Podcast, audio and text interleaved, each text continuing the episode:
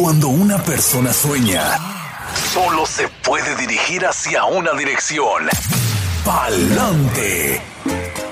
Hay miles de historias, algunas de sacrificio, otras de riesgo, pero también de superación, y una de ellas podría ser la tuya. Inmigración, sueños, retos y triunfos. Bienvenidos al programa Pa'lante mi gente, de la firma de abogados Vázquez en Servi. Así es, y le damos la bienvenida a la abogada Bárbara Vázquez en esta edición. Hola, bienvenida. Muy buenos días a todos aquí en nuestra edición de Palante Mi Gente. Hoy vamos a estar hablando sobre el tema del voto, su derecho y su privilegio y por qué es importante emitir su voto. También, como siempre, les recordamos que la información que reciben por este medio es de carácter general y no sustituye una consulta formal con un abogado que se especialice en la materia de inmigración. Bueno, estamos ya a una semana de que terminen todo este proceso del voto y pensé que es muy importante traer esta información a nuestro radio escucha, dado a que como ciudadanos estadounidenses, aquellos que ya somos ciudadanos por naturalización o aquellos que ya hemos cumplido los 18 años de edad y somos nacidos aquí en Estados Unidos, el ejercer nuestro derecho al voto es una manera, en mi opinión, de contribuir a la sociedad y que nuestros reclamos contra leyes y políticas que violen nuestros valores y los valores de este país sean escuchados sin recurrir a la violencia. No debemos descartar nuestro derecho al voto simplemente porque no estemos de acuerdo con todas las políticas o porque no creamos en las promesas de los candidatos. Es cierto que nunca podemos estar 100% seguros de lo que hará un candidato o el otro al ser elegido presidente, pero sí podemos educarnos. Antes de ir a las urnas y votar, podemos informarnos sobre los candidatos y las acciones que han tomado en un pasado con respecto a varios temas como inmigración, impuestos, salud, educación, la economía, entre otros. También podemos evaluarlos con respecto a cómo actuarán en un futuro como presidente sobre esos temas. Podemos evaluar con qué respeto o falta de respeto se dirigen a la población y si sus valores y políticas suelen apoyar o estar en contra de las nuestras. Nuestro voto es nuestra voz. Esa es mi opinión. Nuestra voz podría hacer la diferencia en lo que es el futuro de nuestros hijos, nuestra comunidad y el país tener el privilegio de votar no es lo mismo que ejercer el voto. De nada nos sirve poder ir a las urnas y emitir nuestro voto si no lo hacemos. Y sabemos que en las elecciones del 2016 hubieron muchas personas que por no gustarle un candidato o el otro simplemente decidieron no votar. Y en mi opinión, yo creo que hay que salir a votar para darle voz a quien no tiene voz y para no dejar que otros decidan por nosotros lo que sería nuestro futuro en este país.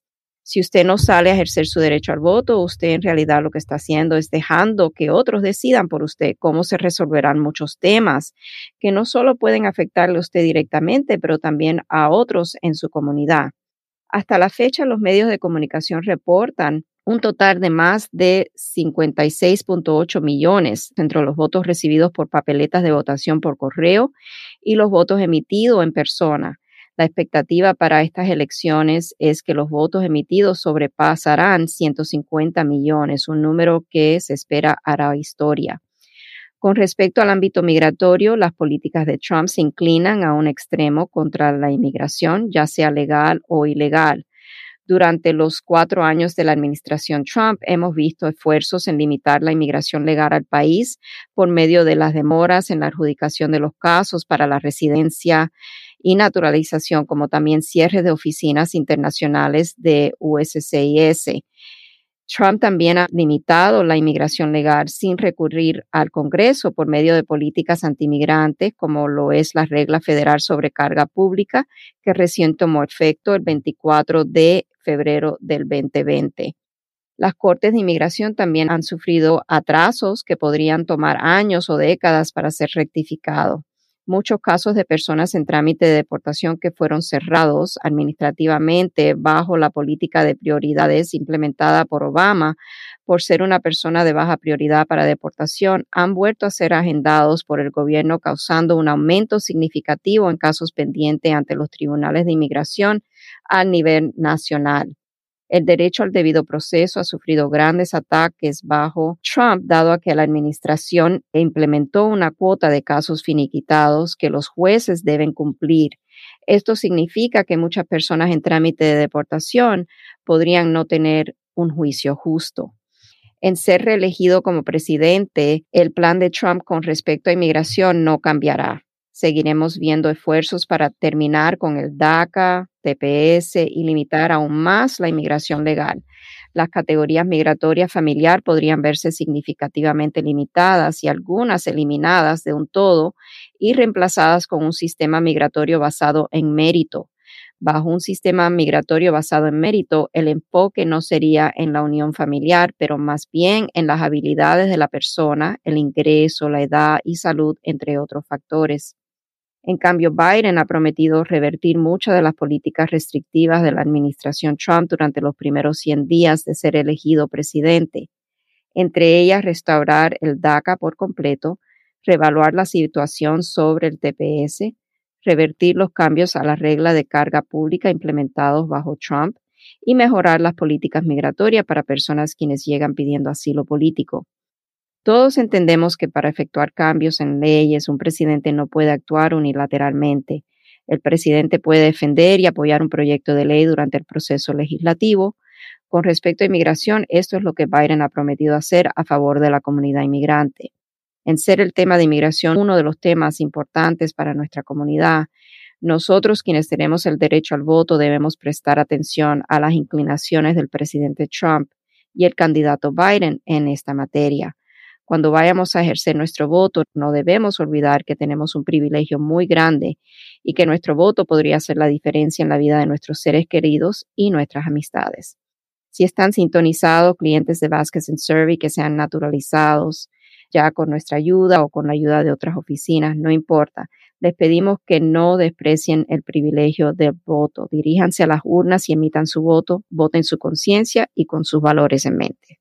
Muchísimas gracias. Wow, abogada, muy importante, obviamente, también que se le dé el consejo a las personas que tienen, por ejemplo, esperando su residencia, por favor no cometer el error, porque sabemos que en algunas partes del país tal vez lo que te piden es simplemente una licencia de manejar y sabemos que cada cuatro años cuando se dan estas elecciones y bueno, cada dos años en las de intermedias, también algunas personas, no muchas, pero cometen tal vez el error de votar, simplemente advertir. No basta, abogada, digamos, con estar ya en el proceso de la naturalización. Tiene que haber logrado finalizar el proceso, tener su certificado de naturalización. Es correcto. No debemos cometer ese error de inscribirnos ni tampoco inscribirnos para el voto, dado a que sí puede ser caracterizado como un reclamo de ciudadanía falso. Hay que esperar a ya tener el certificado de naturalización en mano. Abogada, y agregándole un poquito algo que acaba de salir en las noticias hace unos días, no sé, no es tal vez relevante a la hora de invitar a los que pueden, a los ciudadanos americanos naturalizados o nacidos aquí a que voten, pero algo estaban mencionando acerca de eliminar la presencia de los indocumentados en el censo. ¿Eso tiene algún propósito más allá de simplemente hacernos a un lado? A los que son indocumentados, que no aparezcan en el censo? ¿Qué relevancia tiene? Creo es relevante porque usan el censo para poner líneas como redistricting, por ejemplo, la distribución de los distritos y los representantes dentro de esos distritos. O, por ejemplo, un distrito que a lo mejor sea considerado inclinándose a no tan conservador, más en el lado de demócratas, puede de un momento a otro cambiar a ser un distrito considerado conservador por la manera en que las líneas se vuelven a distribuir, se dibujan nuevos parámetros. Ajá. Correcto. Eso es algo que tiene mucho que ver con el census y sí, creo que es todavía una pelea que está siendo litigada en realidad. No estoy muy enterada sobre ese tema exactamente. Sí, sí hice mi census. Muy bien. Sí, nosotros también participamos. Sí, sí, sí claro. Wow.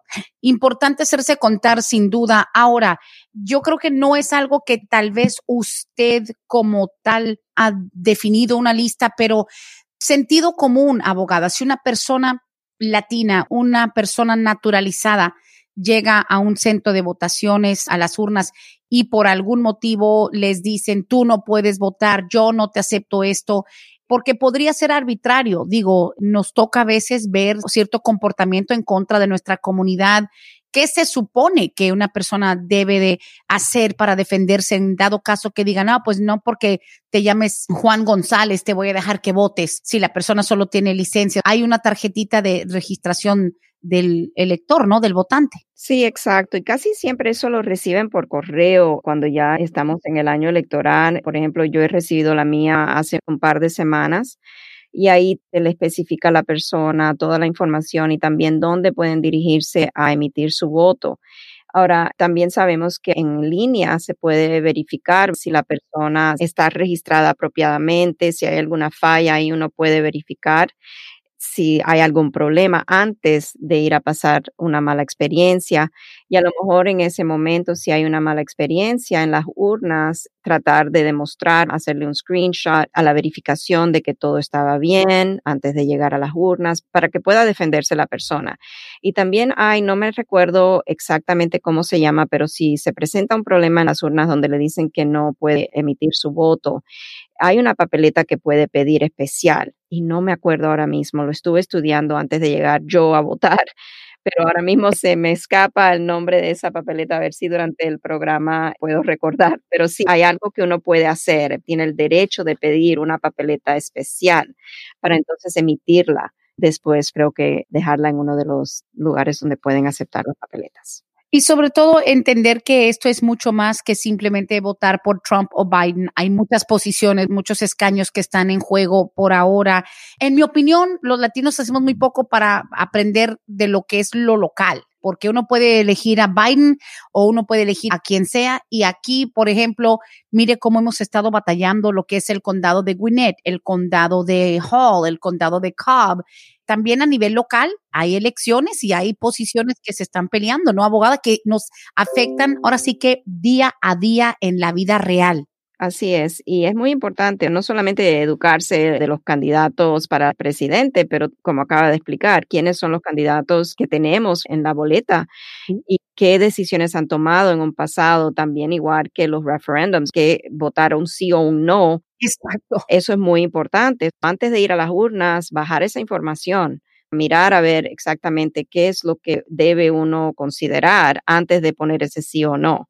Yo creo que cuando yo lancé mi voto habían tres diferentes propuestas y ahí explican en el web sitio, un voto sí quiere decir esto, un voto no quiere decir tal. Entonces uno como piense, lanza o emite su voto. ¿No? Y también es a nivel incluso tan individual como en un condado. Depende del condado donde vives, donde vas a emitir tu voto, sheriff y, procuradores. Hay muchas cosas, pero los referéndums sí me preocupa, abogada. Leyes, cambios en las leyes. La 287G es tan desafortunada ley que ha provocado que en ciertos condados estemos en peligro de deportación las personas que no tienen documentos. ¿Eso fue por votación o eso fue algo que se impuso por una firma de un sheriff? Tendría que mirar la historia, pero yo creo que primeramente fue un acuerdo entre los condados, acordar con lo que es el gobierno federal, inmigración, que iban a participar en lo que es la ley 287G, que permite que los estados y las agencias locales y las agencias estatales casi como actúen de manera de agentes de inmigración. Correcto. Casi siempre es un sheriff de un condado que está de acuerdo que en su cárcel, por ejemplo, se especifique que tiene el condado la autorización de ejecutar lo que es esta ley de 287G, que básicamente fue como en base de un memorándum de acuerdo entre los condados y el gobierno federal. Wow. Bueno, pues hay que estar pendiente de todo eso. Y obviamente nosotros tenemos tal vez el medio de hacerlo, conocemos personas dentro de la comunidad, voy a tratar de que eso tal vez en esta misma semana alguien de nuestros amigos, nuestros colegas, personas como Rafa Navarro, que yo en particular lo que es Rafa, y usted lo conoce también, abogada Rafael Navarro, Clarita, manejan de una manera bastante completa información también acerca de porque como periodistas que son por naturaleza abogada, ellos proporcionan información de lo que podría estar en la boleta. No va a ser a nivel granular en cada lugar, cada pueblito, cada municipio, pero es importante tal vez seguir esos medios que a lo mejor están compartiendo. Did you know? Usted sabía que cuando usted vote este día 3, usted como ciudadano americano va a tener en sus manos elegir esto y esto y esto de lo que pasa en la comunidad. Súper importante ejercer el derecho, precisamente por eso. Exactamente. Y más sobre la 287G. La ley 287 formó parte de lo que es la reforma migratoria que entró en el año 96. No fue una reforma migratoria muy positiva para la comunidad, al contrario, fue una reforma más restrictiva. Y esa es simplemente una sección de la ley federal que permitió que el Departamento de Seguridad entrara entre estos acuerdos con los estados o las localidades, específicamente los departamentos de la policía, para que entonces darle autorización a las policías, a los oficiales, funcionar más o menos como agentes federales, mirar o investigar lo que es el estatus migratorio de una persona, alertar a lo que es el ICE que hay una persona a lo mejor en custodia que no está bajo un estatus migratorio regular o legal. Y entonces ahí es donde básicamente, dado a ese acuerdo, el gobierno ICE puede venir y ponerle un hold a la persona estando detenida en el condado. Ok, sí, porque sabe que honestamente cada vez que se da la oportunidad de que las elecciones nos estén acaparando la atención, la gente se pregunta, ¿cómo le hago para quitar la 287G? ¿A quién elijo que nos quite la 287G? Sabemos que es a nivel, como dice usted, el acuerdo lo apoya el sheriff de determinado condado.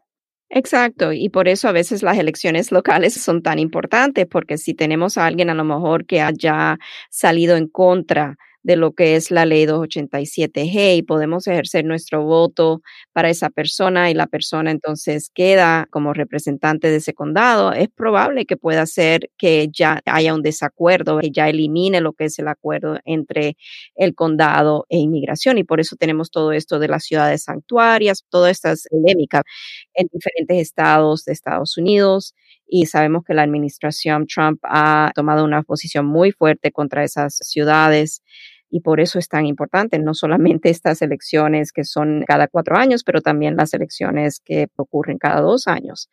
también. Pues bueno, tenemos ya algunas preguntas que tenemos de nuestro público al aire con la abogada Bárbara Vázquez en este espacio de Palante, mi gente. Aquí nos están preguntando, deja ver, dice, mi cuñado que tiene TPS quisiera yo saber cuánto lo protege de la deportación. Fíjese que él se había peleado con su pareja, pero después le retiraron todos los cargos, salió libre, encontraron pruebas de que era toda una mentira de su exmujer, pero el problema es que sigue pendiente varias citas que tiene con ICE, una en enero y otra en marzo. Lamentablemente alguien con TPS que se vio en un problema de violencia familiar, aunque le retiraron todos los cargos, ahora sí que salió limpio de lo criminal, pero dice que a poco el TPS no lo protege de alguna manera u otra de la posible deportación. Ok, no, el TPS no necesariamente es una cura para una deportación. La persona tiene que tener un comportamiento bueno conforme a lo que es los estándares comunitarios aquí en Estados Unidos. Si la persona ha tenido delitos de agresión o hasta simplemente dos misdemeanors, delitos menores, si tiene TPS, está a riesgo de perder el TPS y sí ser puesto en trámite de deportación ante el Tribunal de Inmigración. Si la persona ya cuenta con una orden de deportación previa, entonces no necesariamente el gobierno va a darle una oportunidad a un juicio, a tener un caso o una notificación de comparecencia para presentarse ante un juez de inmigración. Es más, el gobierno puede decidir ejecutar esa orden de deportación previa si el TPS es rescindido.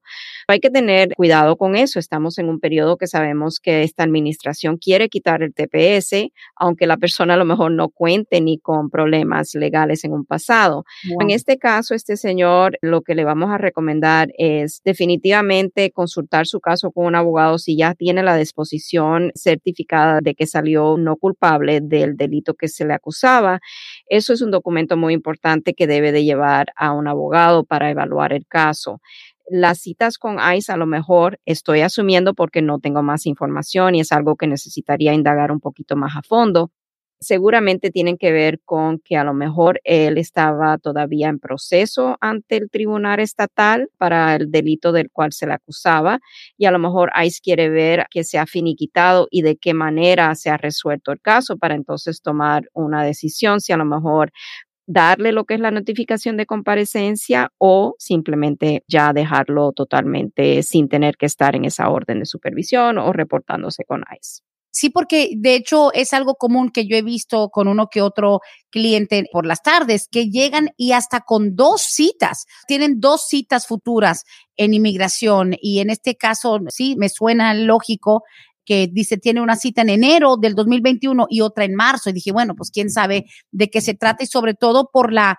rabia abogada que después de que determinan que fue acusado bajo alguna falsedad, la persona retiró todo, se dieron cuenta que no fue como dijeron, fue en Gwinnett. No se evitó el contacto con las autoridades migratorias y dicen, wow, ni cometí el delito y también ahora me tengo que defender de la deportación aún teniendo el TPS. Sí, exactamente. No es justo que eso suceda, pero sí, desafortunadamente, cuando caemos en un condado donde existe este programa de 287G, como lo es Gwinnett, no es fuera de lo común. Usted mismo lo ha dicho, que lo ve con frecuencia en las oficinas donde usted trabaja, que tenga la persona que reportarse con los oficiales de ICE y es como un chequeo. ICE quiere no dejar este caso que caiga a un lado o que sea ignorado. Quieren tomar el control para estar viendo qué ha sucedido, cómo se ha resuelto ese caso. Y si la persona tiene una convicción por un delito de agresión, entonces sí está a riesgo de perder su TPS, está a riesgo de una deportación.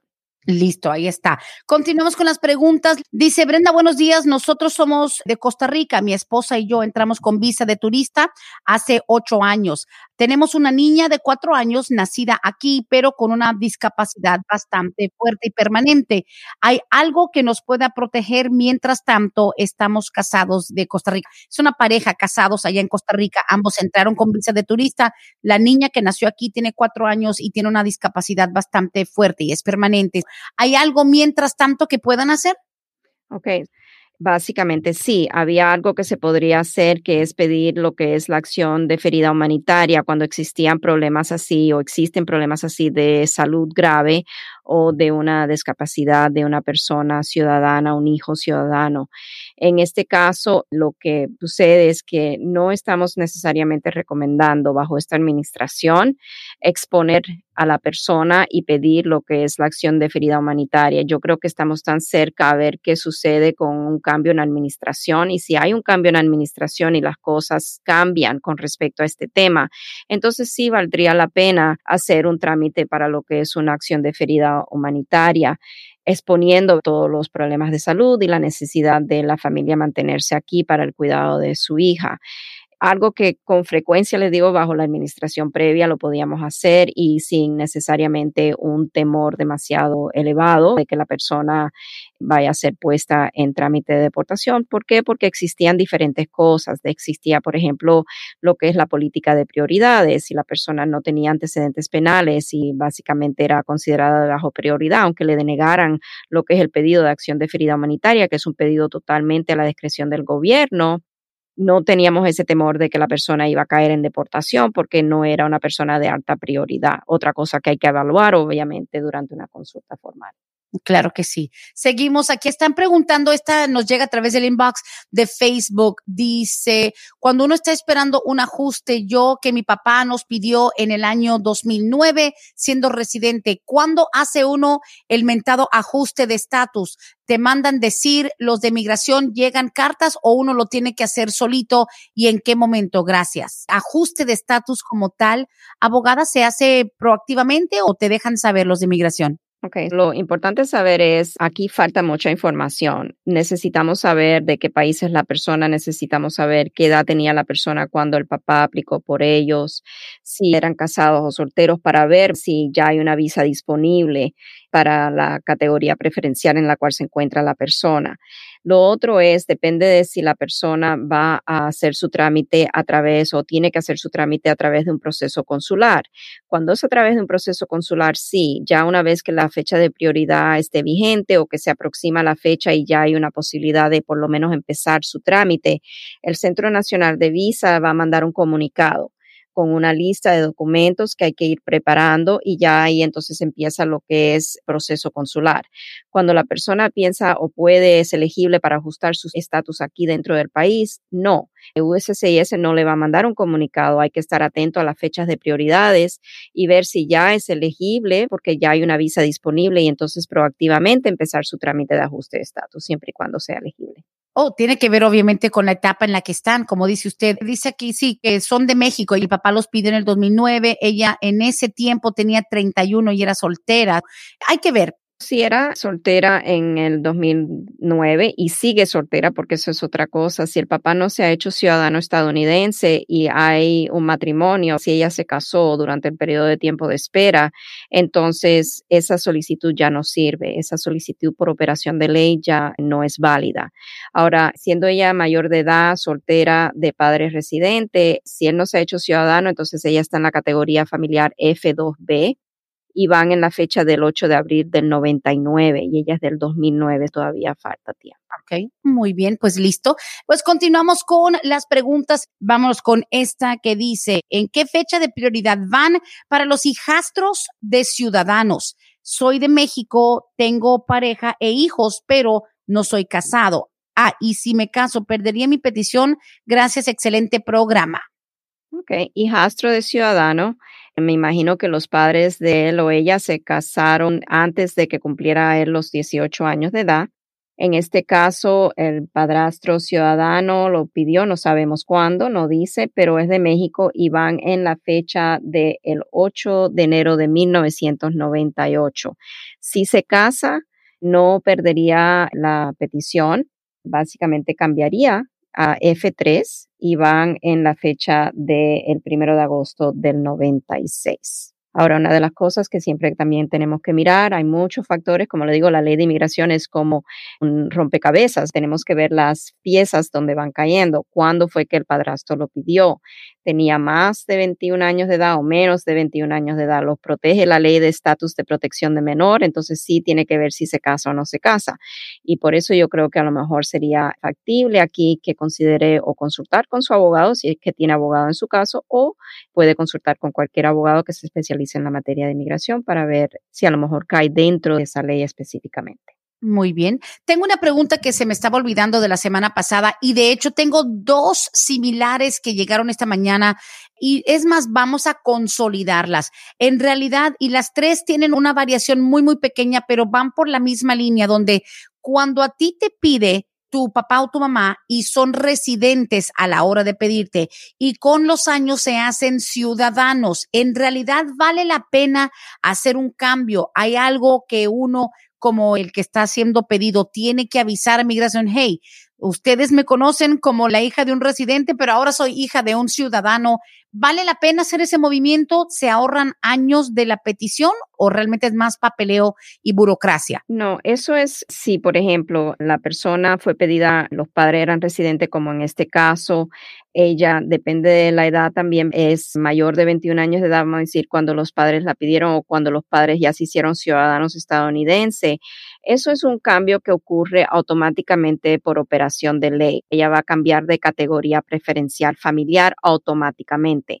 No es necesario notificar a inmigración en esa situación porque a lo mejor no es un familiar inmediato. Ahora, si cambió a familiar inmediato, que quiere decir que no es sujeta a lo que es la lista de espera, las fechas de prioridades, entonces sí vale la pena notificar a inmigración, pero para eso nuevamente tenemos que evaluar la situación, ver si cae dentro de un familiar inmediato, ya sea porque a lo mejor está protegida bajo la ley de protección de menor o porque todavía es menor de 21 años de edad los padres ahora son ciudadanos. Entonces, en esa situación sí es mejor siempre notificar a inmigración.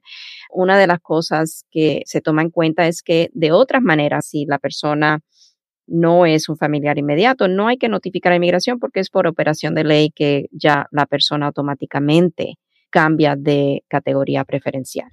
Ok, muy bien, ahí está, solamente si es que conviene. Seguimos aquí con los textos. Dice, hola abogada, mi sobrina se va a casar con un ciudadano. ¿Cuánto debe esperar para tramitar su residencia legal? Es que ella entró ilegal por la frontera, tiene DACA, pero el DACA lo agarró como a los 22 años de edad. Ya viven juntos en unión libre. La muchacha agarró DACA a los 22 años y está por casarse con un ciudadano. No hay que esperar. Una vez que se case con el ciudadano, sería bueno, a lo mejor antes de que se case con el ciudadano, tener una consulta formal con un abogado para explorar todos los factores y estar seguro de que no haya ninguna traba en el caso de alguna base de inadmisibilidad. Al casarse con el ciudadano puede hacer la petición familiar y entonces, en este caso, tendríamos que hacer seguramente lo que es un proceso consular, a no sea que ella, durante el tiempo que estaban dando los permisos avanzados para viajar, el advance parole, tomó ventaja de eso y salió y volvió a entrar con ese advance parole. Entonces, en esa situación estaríamos mirando a una posible ajuste de estatus aquí en Estados Unidos. De otra manera, si es un proceso consular, ella va a requerir de un perdón por la presencia indocumentada que ha tenido en Estados Unidos. Y entonces eso hay que trabajarlo ya una vez que aprueben la petición familiar, trabajar el perdón, esperar que lo aprueben, entonces ella ya tendría que salir del país cuando la citen para su entrevista. Pero no hay ningún requerimiento de que después de que se case tiene que esperar. Lo que sí yo creo que es importante es averiguar de antemano cuáles son los pasos, tener esa consulta formal con un abogado. Mejor siempre, por supuesto. Siguiente pregunta dice, ¿cuánto tiempo más están tardando las visa U? Yo tengo la petición de noviembre del 2016. Dice, y perdón, pero me dijeron que mi caso lo transfirieron a Nebraska. ¿Por qué ocurrió esto? Gracias. Sí, eso es normal que el caso haya sido trasladado a Nebraska, de Vermont a Nebraska. Simplemente cuando los centros de procesamiento a lo mejor tienen una sobrecarga de casos, si tienen demasiados casos atrasados, entonces sí se van a dividir a lo mejor los centros como Nebraska y Vermont, los centros de servicio de inmigración, los casos para que puedan ser adjudicados con menos demora. En estos momentos está indicando la fecha de procesamiento que van en la fecha del 24 de febrero del 2016. Ella dice que es de noviembre del 2016. Todavía falta y esto es simplemente un más o menos, no es específicamente que van avanzando día tras día o mes tras mes. Son como de 56 a 56 meses y medio lo que pueden proyectar una persona que ha aplicado al estatus U desde que archiva su solicitud hasta que la pongan en lista de espera.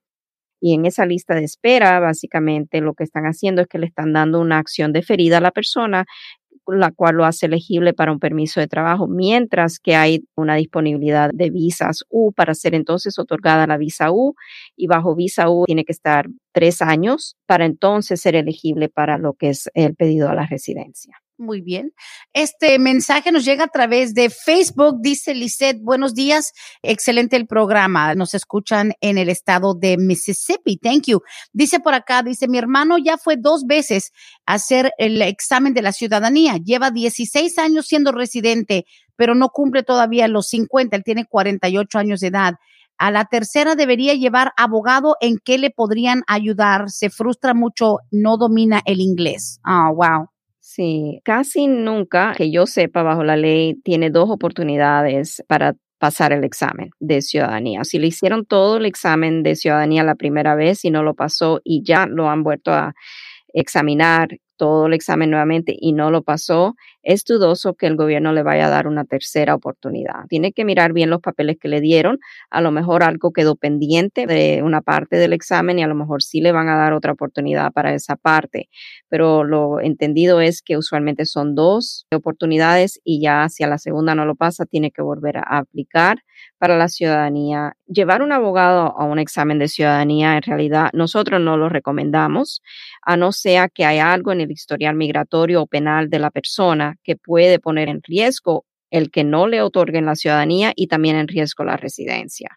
Para que el abogado entonces esté ahí, cualquier argumento que tengamos que lanzar en ese momento o cualquier documentación que queramos entregar en apoyo de por qué el cliente sigue siendo elegible, no obstante al historial migratorio o no obstante a lo que es el historial penal de la persona. Entonces, en esas situaciones sí recomendamos que vaya un abogado con el cliente, pero si es un caso limpio donde la persona nunca ha tenido antecedentes penales y simplemente es por la falta de a lo mejor el inglés, ahí en realidad el abogado no va a poder ayudar porque es un examen. El abogado no puede responder por el cliente cuando le estén haciendo las preguntas de historia del país o que le estén diciendo tiene que escribir esta frase. El abogado no puede escribir por el cliente ni tampoco responder.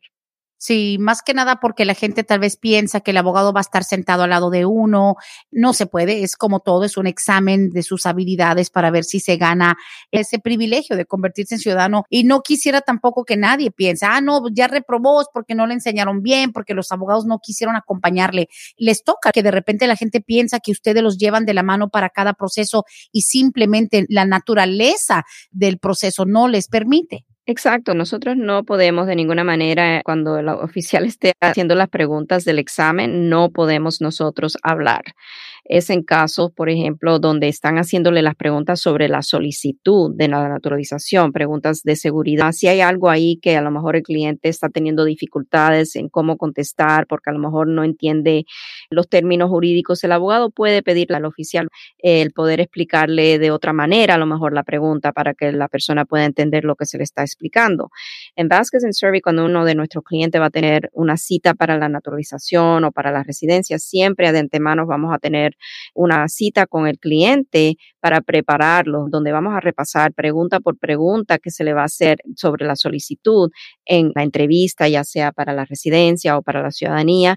Y ahí es donde el cliente puede a lo mejor entender las diferencias entre un término jurídico que a lo mejor no le quede claro, puede hacer preguntas y le podemos explicar qué quiere exactamente decir esto.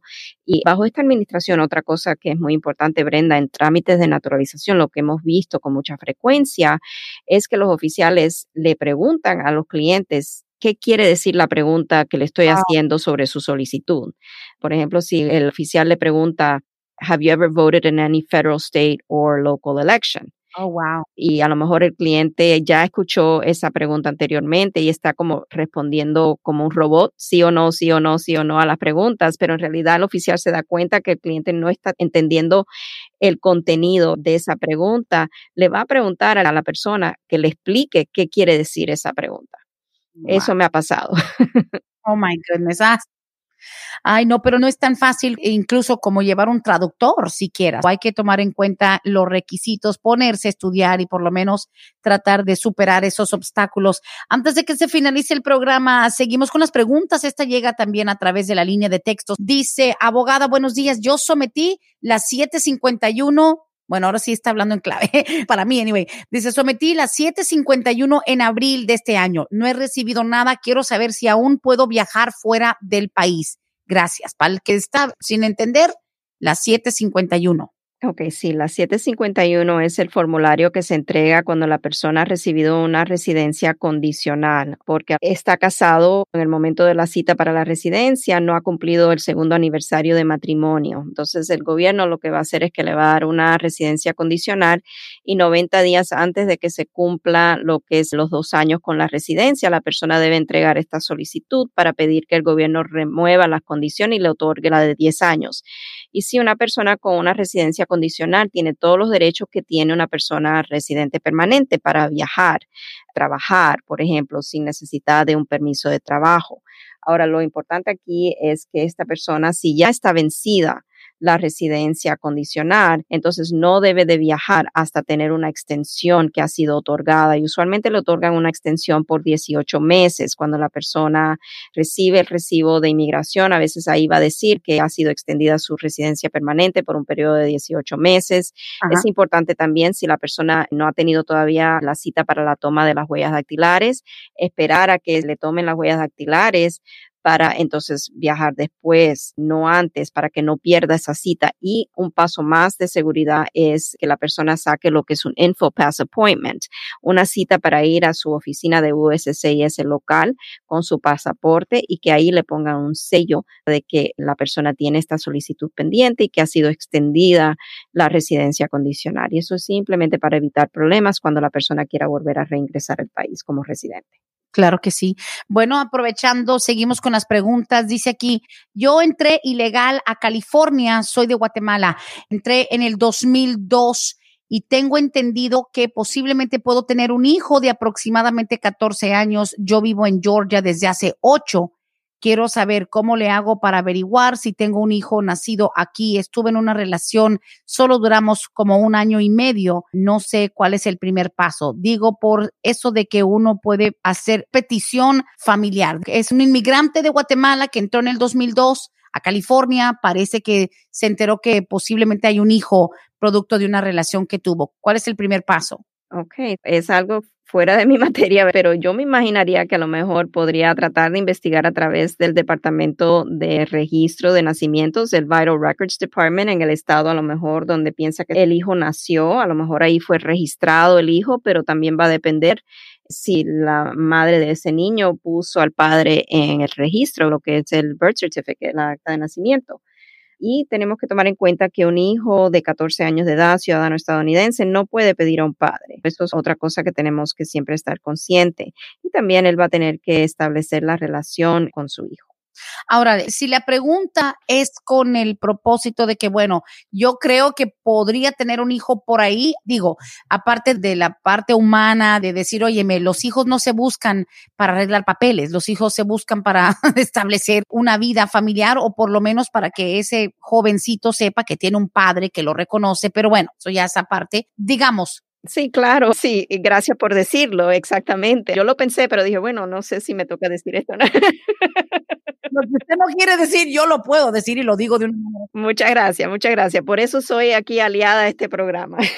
Señora, obviamente abogada, y tiene lógica, cuando tienes hijos nacidos en los Estados Unidos, tienes un camino un poco más definido, pero no significa que es operación automática, abogada. Exactamente, y también tiene que tomar en cuenta esta persona que hace esta pregunta, que tiene que cumplir con las normas de la comunidad. Al encontrar el hijo, el deber es de mantener a su hijo. Es un hijo menor de edad, él no ha mantenido durante 14 años, si es que existe este niño, y ahí también tiene que tomar en cuenta que la madre de ese niño va a tener el derecho de que, ok, ah, quieres establecer relación con el niño, no hay problema, pero me vas a dar lo que me pertenece, ¿me entiende? A lo mejor lo puede llevar a corte, ponerle una demanda para el child support y no es una demanda que va a ser simplemente prospectivamente, puede ser hasta retroactivamente durante todos los años que ese niño no ha tenido el apoyo económico del padre. Ay, ay. Pues sí, digo, porque en todo caso, a lo mejor, y lo hemos hablado aquí fuera de este espacio, a veces la situación es de que una madre es la que no desea tener un contacto con el padre biológico de su hijo, etcétera, pero también si tú como hombre piensas que dejaste por ahí algún hijo y han pasado 14 años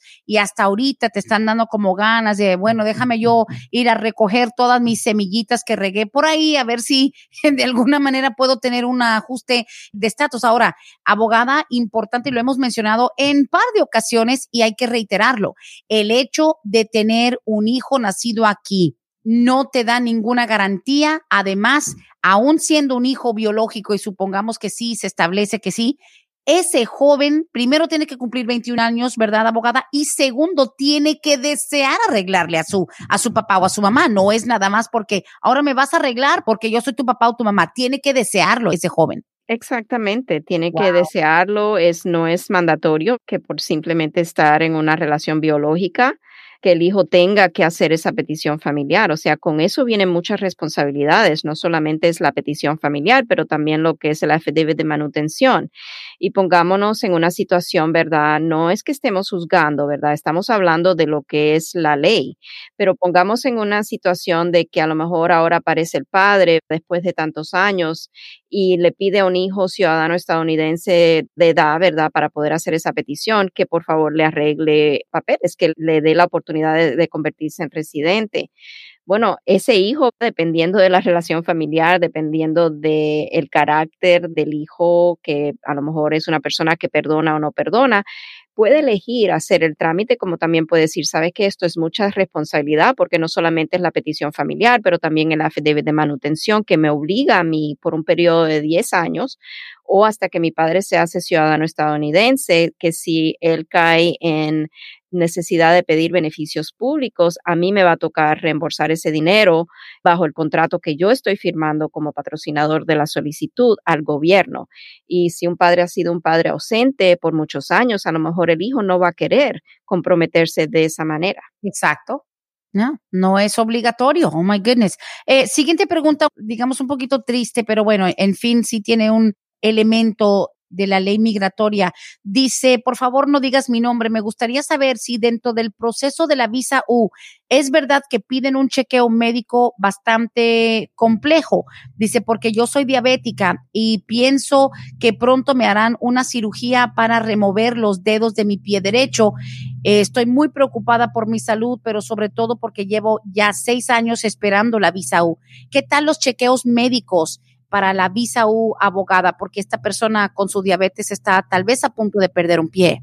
Right. Sí, le van a hacer un chequeo médico para propósito del ajuste de estatus. Una vez que ya ella vaya a aplicar para la residencia, ahí le van a pedir, como a toda persona que va a hacerse residente, le van a pedir un examen médico. Ahora, porque a lo mejor es, está necesitada de alguna ayuda del gobierno por los problemas de salud y está pensando esto me puede afectar mi caso de ajuste de estatus cuando yo quiera ya o pueda, mejor dicho, aplicar bajo mi estatus a la residencia. Y lo que tenemos que entender es que hay exenciones, ¿verdad?, para lo que es la carga pública y dentro de ella están personas que están aplicando para la residencia a través de un trámite de estatus U. Si es por esa parte la preocupación, yo diría que no debe de preocuparse. Ok, pues muy bien. Lo que sí, pues tomando en cuenta que tampoco se adelante, ¿no? O sea, que no se adelante a hacerse ningún examen. ¿En qué punto del proceso de la visa U le piden que se los haga? Porque tampoco lo puede hacer con dos, tres años de tiempo. Va a ser en el proceso para el ajuste de estatus. Ya después, o sea, cuando ya ya esté con visa U por ese periodo de tiempo de los tres años, entonces cuando vaya a hacerse lo que es el trámite para la residencia, ahí le van a pedir el examen médico. Oh, wow, ok. Abogado, y sabe que se nos acabó el programa del día de hoy, pero esto me provocó, no sé, un sentimiento muy fuerte porque tal vez entre pensar en lo legal y que pues, el gobierno no nos quiere y que nos van a pedir que si taxes y que esto, que el otro y tu historial criminal. Abogada, en algún momento tal vez hasta podemos hacer un live ya un poco más íntimo, una tarde, noche, pero qué tan relevante es la salud en un proceso migratorio. Creo que nunca lo habíamos hablado muy a profundidad. Hay gente que dice, oye, pues yo tengo cáncer, yo tengo lupus, yo tengo diabetes, tengo inicios de un problema de algo fuerte, artritis reumatoidea, etcétera. En algún momento, tal vez fuera de este podcast, podríamos hacer tal vez alguna transmisión donde se habla a profundidad, qué tanto peligro existe para quienes dicen, oye, llevo años esperando. Ya ve que cuando un padre pide un hijo y ese padre residente duran hasta 15, 20 años. Oye, y en este trayecto mi juventud se me fue esperando una petición de mi papá, mi mamá, ahora estoy enfermo. ¿Será que después, como dicen los caribeños, tanto nadar para morir en la orilla, tal vez nos comprometemos con hacer un programa de esos? Me encantaría hacer un live sobre eso y sí tiene que ver los problemas de salud de una persona que quiere inmigrar a Estados Unidos, porque bajo esta administración sabemos que el tema de carga pública cambió muchísimo cuando se implementó esta nueva regla el 24 de febrero de este año y eso es uno de los factores que el gobierno va a mirar, la salud de la persona que quiere inmigrar, que quiere recibir la residencia y qué tanto posibilidad en un futuro de que esa persona se convierta en carga pública por esos problemas de salud. También la edad es otro factor. Hay muchísimos factores. Sí creo que sería un programa muy bueno para hacer un live sobre eso y hablar y explorar esas cosas. Bah, pues nos comprometemos, abogada, porque sé que al final mucha gente dice, yo he sido responsable y no es mi culpa que yo haya tenido un cáncer o esta situación de salud, tanto esperar. Así que bueno, abogada Bárbara, como siempre, fue súper exitoso como todos. Le agradezco como siempre el apoyo y sobre todo el ánimo que nos da de ser y estar presentes cada martes en este show. Gracias, abogada. Gracias a usted. Como siempre, les agradezco mucho a todos los que nos escuchan todos los martes y a Brenda también por darnos el espacio. Muchísimas gracias, Brenda. Cómo no. Nos escuchamos en la próxima edición 678-303-0018, las oficinas de Vázquez y Serví. 678-303 0018. Hasta aquí hemos llegado hoy, pero siempre vamos pa'lante, mi gente, con Vázquez en Servi. Hasta la próxima.